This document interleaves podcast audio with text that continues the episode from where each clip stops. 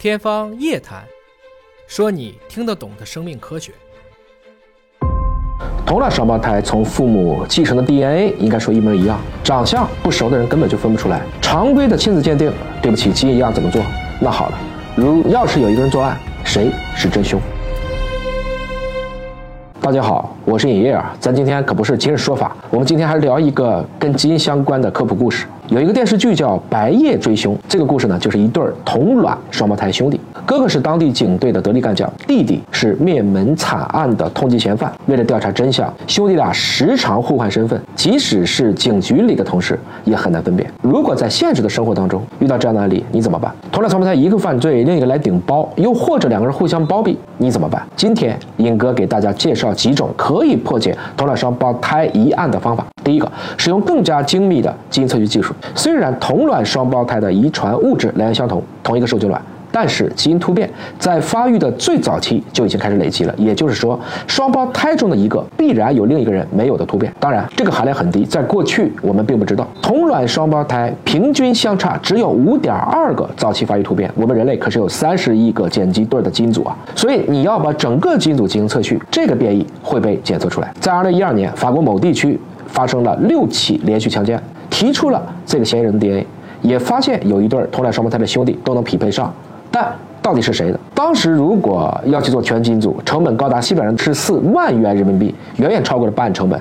好在受害者回忆起罪犯有口吃的细节，哎，警察最终确定了幕后的元凶。放到今天，用核心工具，因为测序仪这个核心工具咱们自主可控了。华大制造的 T 二零测序仪啊。它的全基因组测序的试剂成本最低九十九美金，通过全基因组测序来鉴别同卵双胞胎不再是异想天开了。第二个，我们高一个层面，不是在 DNA 层面上，而是在表观遗传学的层面上，我们用 DNA 甲基化的水平来区分。什么叫 DNA 甲基化？就是一对同卵双胞胎长着长着，可能它就不像了，或者没有小的时候那么像。这就是你的环境不同，你的基因也会随之变化。这种现象我们称之为表观遗传学。比如说，一个抽烟，一个不抽烟，相应的烟雾就会导致一部分细胞发生异常的 DNA 甲基化，从而使比如说抑癌基因的表达量下降，增加罹患癌症的风险。那好了，同卵双胞胎中一方喜欢抽烟，一方没有这个习惯，我们查一下，比如说他呼吸道上皮的甲基化水平，就能够检测出差异。当然，这个方法呢还依赖于更多的探索，目前还没有太多的应用到法医实践当中去。第三个，我可以再换一个方法。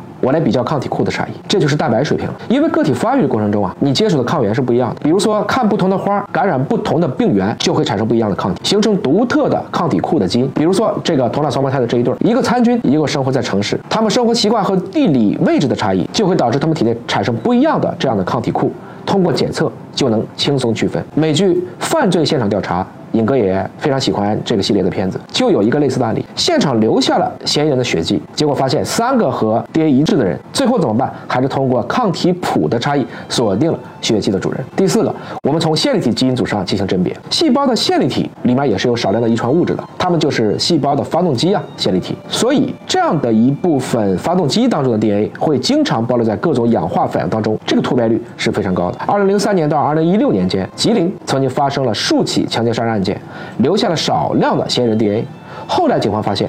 嫌疑人还有一个同卵双胞胎的弟弟，这到底是一个人作案呢，还是两个人都有参与？四军医大的法医司法鉴定所的吴元明对现场物证进行了鉴定，通过高通量测序找到了位于线粒体 DNA 上的一个差别点，最终锁定了元凶。二零二三年呢，中国医科大的姚俊等学者使用华大的测序平台，对十对同卵双胞胎的线粒体基因组进行检测，表明在一值阈值分别为百分之一、百分之零点五和百分之零点一时，十对同卵双胞胎都能够区分开。也就是说，技术到位了，其实。没有在基因上绝对相同的两个人。第五个，这个就更加的有趣了，我们可以直接比较肠道菌群的差异。二零一六年，华大和澳门科技大学对二百五十个英国成年双胞胎粪便样本进行测序，发现你这些双胞胎当中啊，尽管基因一样，但是他们几十年分开生活的菌群就不一样了。这就证明了肠道菌群的差异有可能应用于头卵双胞胎的一个甄别。尹哥接过这么一个案例啊，说把大连的海参偷到福建去养。